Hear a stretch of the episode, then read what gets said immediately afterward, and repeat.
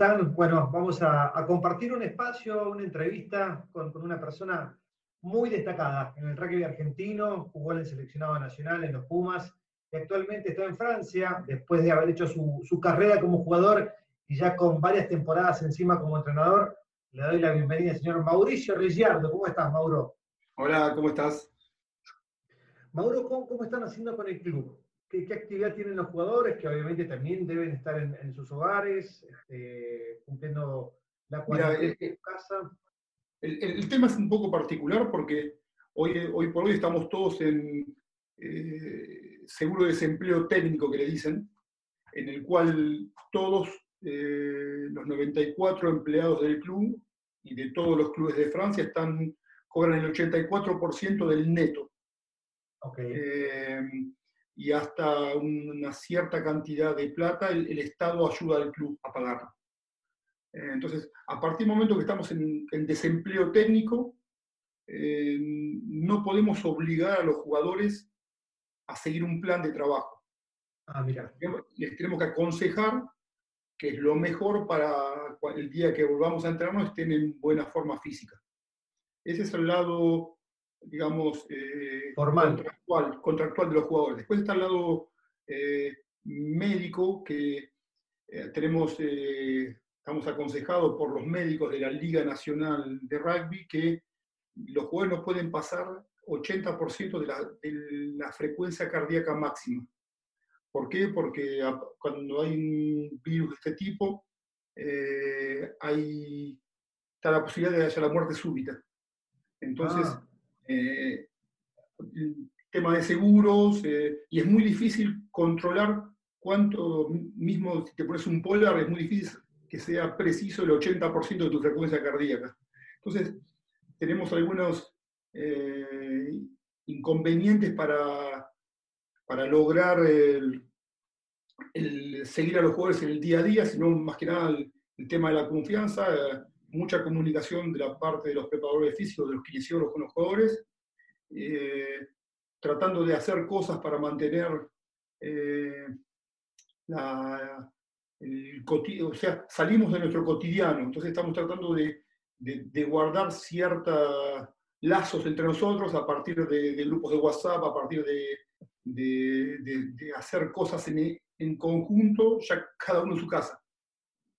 Perfecto.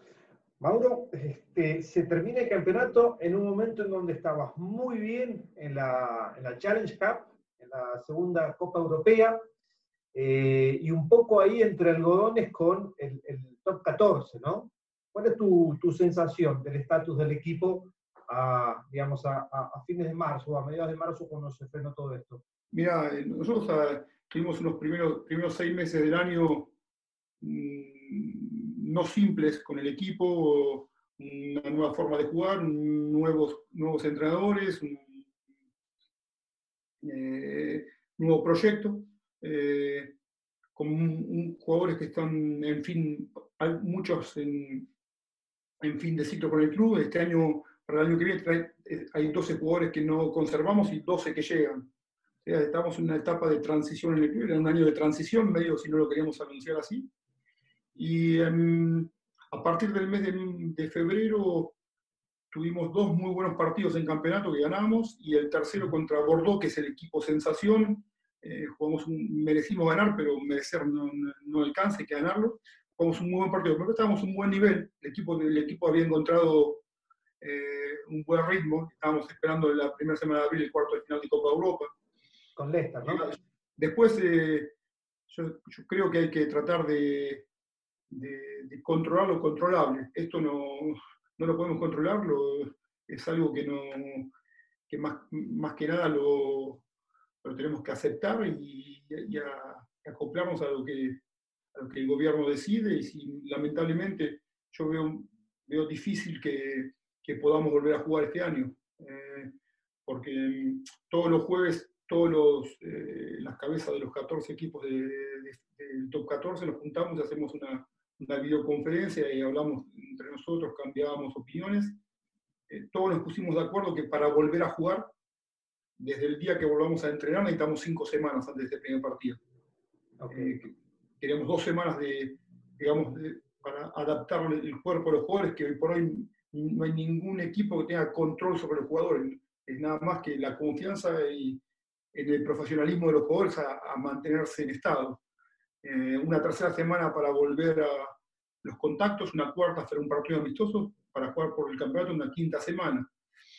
Si vamos a terminar eh, a la fin, de mayo el aislamiento, eh, sabiendo que los, jugadores están en fin de contrato el 30 de junio. 30 de junio yo tengo 12 jugadores de mi equipo que se van, llegan 12 de otros equipos, entonces eh, va, a ser bastante complicado eh, volver a jugar este año. Por ahora no hay nada oficial, es mi opinión. Yo creo que no, Cuando escuchabas que el Campeonato de Europa, que es el mes de agosto, se va a suspender, que no se juega Roland Garros, que no se juega la Copa Europea de Fútbol, que no se juegan los, Juegos Olímpicos, no veo cómo nosotros podemos jugar eh, antes del 30 de junio, antes del 15 de julio.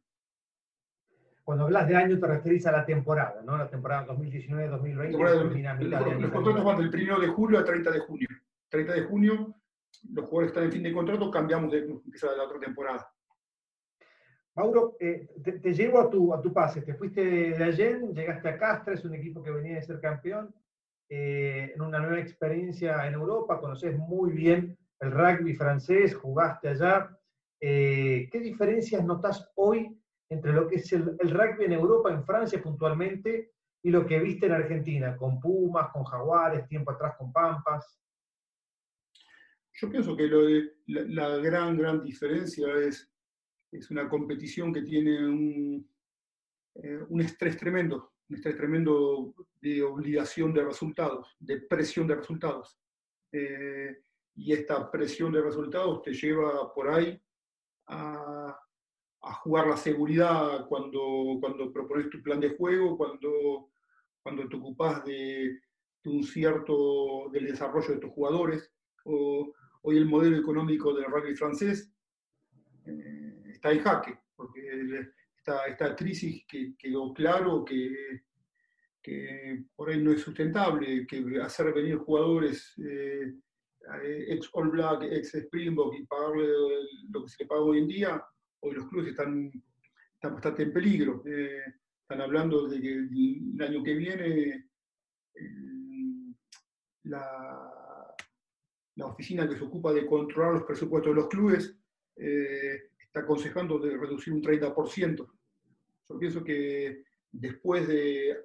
Va a haber un antes y un después de esto, en el rugby francés y en el deporte francés en general. Eh, porque la crisis es, es importante. Y yo pienso que hoy por hoy hay un montón de empresas, que esas empresas indirectamente son, son los, que, los pequeños o medianos sponsors que tienes cada año. Y van a quedar muy golpeados con esta, con esta pandemia. tenemos una media de 10.700 personas por partido sobre un estadio de 12.000. Eh, hay 5.000 abonados. Eh, si la gente no tiene trabajo, no va a poder abonar, si no se puede abonar, va a ser si hay, seguramente, si las empresas no están bien, la televisión va a haber menos, de, menos derecho de, televisión. Entonces, todo yo pienso que eh, estamos hablando de cómo nos vamos a reinventar. Eh, vamos a, no hay muchas formas. Una es o reducís de 20-30% de tus salarios, o reducir la cantidad de contratos profesionales y le da la posibilidad a, más jóvenes de jugar. Ah, entonces, hoy por hoy eh, estamos viendo cómo nos proyectamos al futuro. Mauro, y en ese sentido, hablando de los más jóvenes, vos tenés dos hijos que, juegan al rugby ya en, los, en el inicio de sus, sus 20 años. Eh, ¿cómo, es la vida de un papá exjugador, entrenador, y, dos hijos que ya tomaron el mismo camino que, que su papá? Mira, ahora justo el, más grande, Bernard, firmó profesional en Uriac, dos años. Eh, a, Jean, Batista todavía le quedan dos años más en Toulouse como, como jugador del centro de formación. Y yo trato de, de ser papá hincha nomás. Eh, trato de no, no, involucrarme mucho porque nunca nos ponemos de acuerdo. cuando si, el padre le da una opinión del juego, eh, no vale, y si el entrenador le dice lo mismo, o un amigo le dice exactamente lo mismo que el padre, está bien. Entonces, trato de disfrutar eh, ver a mis hijos jugar y como un papá más. mi, relación es padre, padre hincha de sus hijos. Pero, pero me imagino que te sentís más confortable eh, dándole indicaciones a uno que juega de pilar por sobre el otro que juega en medio crown. Eh, es, mucho más simple, mucho más simple. Eh, pero bueno, no, la verdad que están, está bueno que, que, tus hijos les vaya bien en lo que ellos quieren hacer.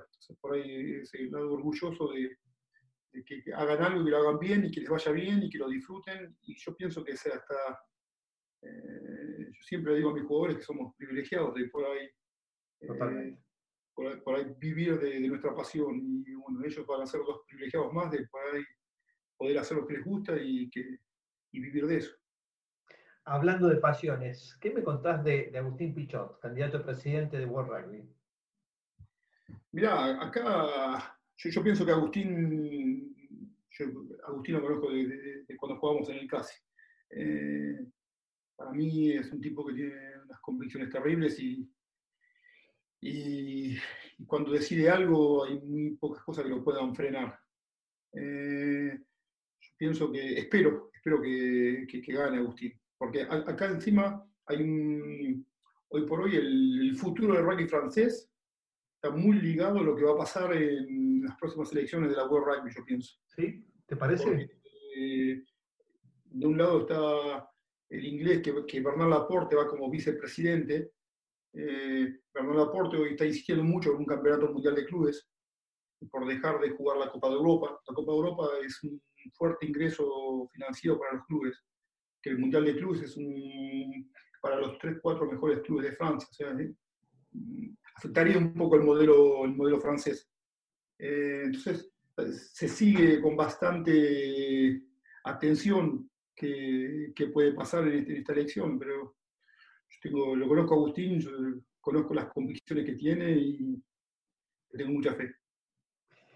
Mauro, no hay muchos entrenadores de, tu camada eh, o de tu época de jugador que, hayan llegado hasta donde llegaste vos. Incluyo a Gonzalo Quesada, a Mario Ledesma. Mario fue entrenador en Montpellier, después se fue a trabajar con Cheika en Australia, hoy es el coach de los Pumas.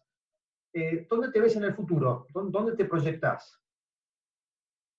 Mira, yo pienso que hoy Hoy por hoy eh, estamos preparando para la temporada que viene. La temporada que viene eh, tengo como entrenadores eh, Joe Worsley, eh, Stefan Prospero los tres cuartos, mm, Pierre Roncan los forwards, Patrick Fiore los skills y Batu los skills. Tengo cinco entrenadores para manejar. Yo casi hoy por hoy, desde los últimos seis meses del año pasado a hoy en día, ya dejé un poco la cancha. no estoy más en el eh, digamos, animando los entrenamientos. Eh, generalmente lo que me ocupo hoy en día es realmente poner las mejores condiciones cada miembro de mi staff y cada jugador para que sean, para que sean performantes. Y yo pienso que eso hoy por hoy disfruto eso, como hasta hace un tiempo disfrutaba, disfrutaba entrenar, disfrutaba estar en la cancha con los jugadores, hoy disfruto un poquito tener un poquito más de, de altura y, y preocuparme más por, hacer el mejor equipo cada semana y que cada jugador como logro que cada uno juega a su mejor nivel cada semana. Eh, en cinco años, yo pienso, de acá a cinco años voy a hacer eso. Y en cinco años después, no sé, yo pienso que eh, mm, disfruto mucho eh, todo lo que es, hoy día estoy trabajando mucho en el proyecto de, la formación de Castres, del centro de formación. De, yo, yo creo que hay eh, hay que formar tus jugadores. Eh, eh, hoy un equipo como Saracen, que fue capaz de ganar Copa de Europa, ganar todo eso, es porque realmente hay un montón de jugadores que, los, que, lo, fabricó. Cuando, vos fabricás tus jugadores, guardás un poco ese amor por la camiseta, que en el rugby profesional se pierde poquito a poquito eso. Entonces, si vos lográs que un tercio de tu, de tu equipo lo formaste de chiquito, eh, logras un poco, eso se transmite. Un poco Saracen para mí es un muy buen ejemplo, tiene el, grupo de Farrell, de George, de Itoye, que juegan juntos desde que tienen 11, 12 años. y eso te lleva a, que, a una identidad muy fuerte. Entonces, en, un mundo profesional donde hoy por hoy todos a un euro más, un euro menos, tenés un centro de entrenamiento, tenés una cantidad de jugadores, tenés un staff numeroso, tenés buena infraestructura, más que nunca te hace ese, espíritu de equipo, esa identidad, ese amor por la camiseta, es muy importante para yo me veo de acá cinco años estar en un club, trabajar mucho en eso, trabajar mucho en, eh, en, el club que esté, trabajar muy fuerte en la identidad de ese club. Pero si pudieras elegir, Mauro, ¿sería Castres? Y Castres, eh, yo jugué nueve años acá, eh, había venido dos veces como un poco como bombero de servicio, ahora tengo la suerte de estar en este proyecto por tres años, me quedan dos años en el proyecto, yo pienso que, que, me, veo, me veo tiempo acá en Castres, me veo bastante tiempo. Eh, después uno depende, pierde cuatro partidos seguidos y, tiene que buscar otro trabajo, es así, es, es, es, lo, es nuestro trabajo hoy en día, pero, pero disfruto mucho lo que estoy haciendo y sobre todo hoy por hoy estoy donde quiero estar. Eh, Mauro, te pregunto por, por, dos jugadores sudamericanos que tenés en tu equipo, Benjamín Urdapilleta, eh, Apertura y Rodrigo Caportega, de uruguayo. ¿Palabras sobre ambos? Mira, eh, en el 2002, cuando Rodrigo llegó al club, eh, yo jugaba, era chiquito, 19 años después, él todavía está en el club, con Matías Roland, que es un ex jugador del club, que es el director del club hoy día. logramos que Rodrigo siga en la estructura del club, a partir del año que viene va a ser embajador del club, con un rol que va a ocuparse mucho de todo lo que es representar al club bien, porque es alguien que está muy identificado con el club, eh, es casi es un hermano chiquito, Rodrigo. Y Benja, bien, Benja muy bien, eh, volvió, volvió un poquito más tarde del Mundial, porque no lo tuve en los primeros tres meses, pero bueno, Benja yo lo, conozco de los Pampas, eh, de, cuando estábamos con los Pampas. Así que, que es un jugador muy, muy, muy importante, muy importante. Tiene muy respetado en el equipo, muy respetado en el equipo, muy. Eh, yo pienso que es el. De Francia debe ser el mejor jugador que, que, logra que su equipo no juegue bajo presión. ¿eh? Sus decisiones tácticas logran que el equipo sacarlo de, de la presión al equipo. Eh, y además es un jugador que tiene mucho, mucho temperamento. Me gusta mucho. ¿Qué jugadores te, te gustaría llevarte de Argentina para, para que visten la camiseta de Castres? Es un juego, ¿eh? Digo, hipotético. si tuviese la posibilidad y la chequera. Mirá, eh, eh, lo que te aporta Kremer hoy por hoy es, tremendo. Tremendo. Me gusta mucho Kremer, me gusta, eh, como dice Mario, eh, Bautidel, que es un cara terrible, eh, que es un flaco que te puede, un partido que está complicado, te lo puede, con una acción individual, te lo puede descomprimir. Eh, pues lo, los conozco a casi todos los chicos, y no, quiero ser, no quiero olvidarme de ninguno, pero si tengo que elegir dos, uno de fuego, uno de tres cuartos, elijo a Bauti y lo elijo a, a se habla mucho de, la competencia que hay entre los torneos, el inglés y el francés, ¿no? Y, mucha gente dice es mucho más vistoso el torneo inglés. Vos que sos parte del francés, ¿qué visión tenés? Yo pienso que, ahora mismo el torneo inglés tiene muchísima menos presión que, de resultados hablo, eh, que el torneo francés. Eh, el torneo francés es una picadora de carne. Eh, vos ves la cantidad de entrenadores que año dejan un equipo a mitad de temporada o a principio de temporada por falta de resultados, eh, mucho más importante que la que pasa para que se vaya un entrenador, tiene que pasar como el entrenador de, de UAS, que hace, tú, no tuvo resultados, pero hacía 17 años que estaba en el club, creo. Entonces, eh, yo pienso que, que esta, esta presión, esta obligación de resultados te lleva a que por ahí la toma de riesgo en, la toma de riesgo sea más importante de parte de, de, rugby inglés, del rugby cotidiano inglés, porque yo pienso que hay, un, el, hecho de que el rugby francés viene trabajando muy bien en la formación, en los últimos dos campeonatos de M20 eh, los ganaron, están sacando hoy por hoy un puesto importante como el de número 10, un puesto que en Argentina por ahí está costando, ellos pues, tienen un Tamac, un Jalabert, Carbonel, son 99, 90, 2000, 98, o sea, tienen 3, 4 jugadores en el puesto número 10, chicos que formaron. y así yo pienso que en todo el rugby francés hay un montón de, de jóvenes que están, están... El jugador joven no... Me, parece que cuando vos tenés jugadores del año 99, año 2000, año 98, no tienen las mismas obligaciones y responsabilidades que tiene un, un jugador de 30 años. Un jugador de 22 años, realmente el máximo puede tener una novia, son solteros, eh, o sea, tienen la cabeza muy fresca para pensar mucho en el juego. Entonces, eh, mismo mi, este año nosotros teníamos un promedio de edad de 30 años en el equipo, un equipo grande. Sí, señor.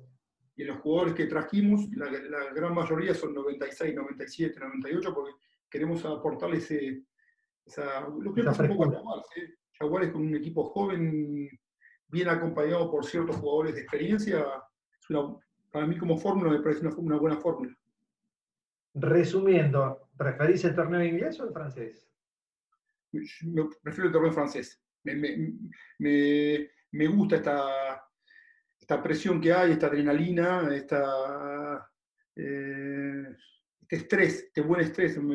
La verdad me, divierte, me divierte. cuando vos ves el campeonato inglés, hay 12 equipos, uno que desciende, que el otro año vuelve a ascender. Eh, y ahora que subieron 13 equipos, van a hacer una liga, una liga cerrada y, no, hay ningún problema. Entonces, a mí déjame un poco con este, ese buen miedo que te da, que te da este campeonato. Mauro, como jugador, eras, eras este, un tipo muy simpático, muy bromista, todos tus compañeros siempre hablaron muy bien de vos.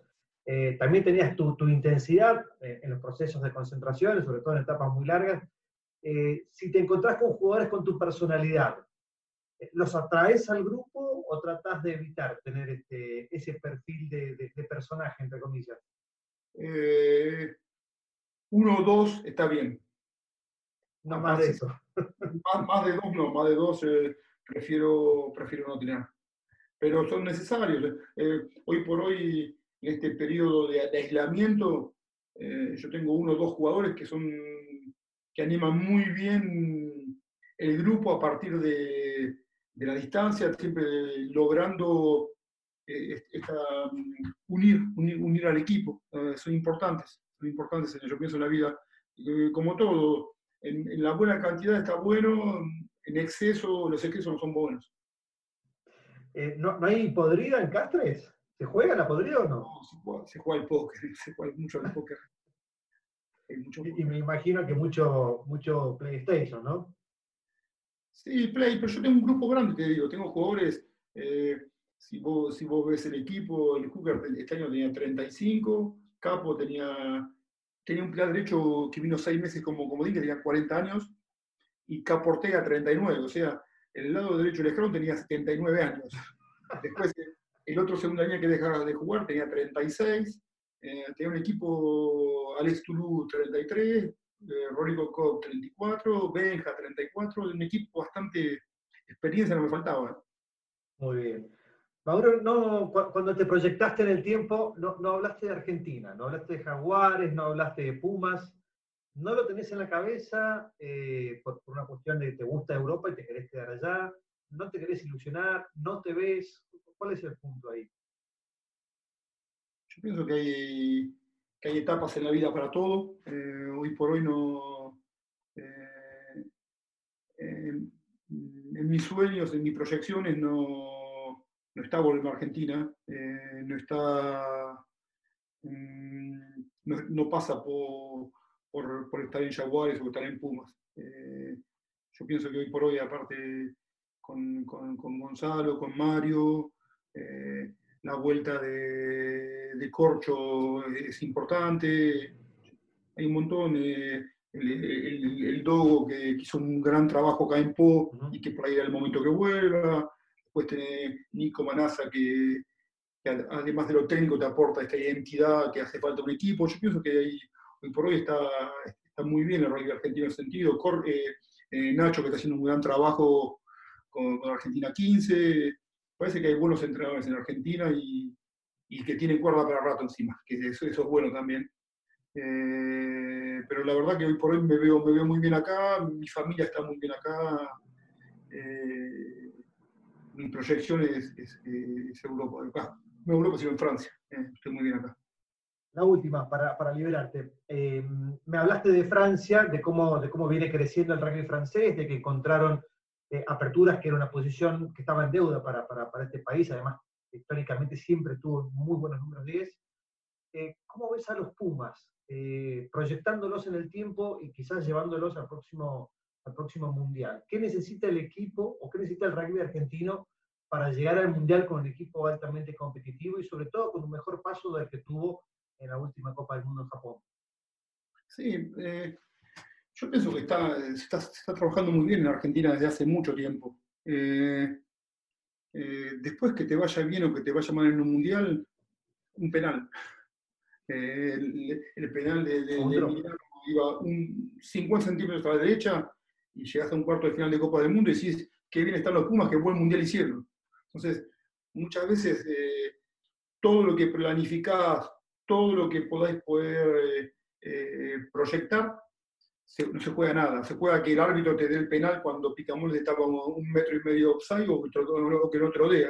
Que un árbitro se equivoque en una situación para que juegues un, muy buen mundial o un mundial que para muchos fue un fracaso. Entonces, eh, yo trato de, ver las cosas, yo pienso que se está trabajando muy bien, eh, que se tiene que seguir trabajando como se trabajó, que, por ahí el, laburo que, que, empezó en un momento la aspirina, que siguió Mario, que hoy que, que está haciendo las cosas muy bien, está, está, buenísimo lo que está haciendo Jaguares para, lo que está haciendo Nacho está muy bueno también para desarrollar eh, los jugadores estamos por el buen camino. Eh, después la competencia es lo que te hace la diferencia y, competencia es lo que está teniendo hoy en día el argentino. Ahora por ahí estamos en un impasse por, esta, por, esta, por la epidemia, pero creo que eso está haciendo las cosas bien. Y siguiendo este camino, eh, vamos, vamos por el buen camino. Mauro, te agradezco mucho, te mando un gran abrazo, ojalá se termine pronto esto, que sea que sea primeros días de mayo allá, allá en Francia y bueno, que vuelva la actividad y que vuelvas a divertirte. Sí, sobre todo que ahora, que sale el sol, que están los días lindos, de, por ahí aprovecharlos un poquito más allá de, de quedarse en el jardín. un abrazo y. un abrazo. Muchas gracias. ¿eh? Gracias, Mauro.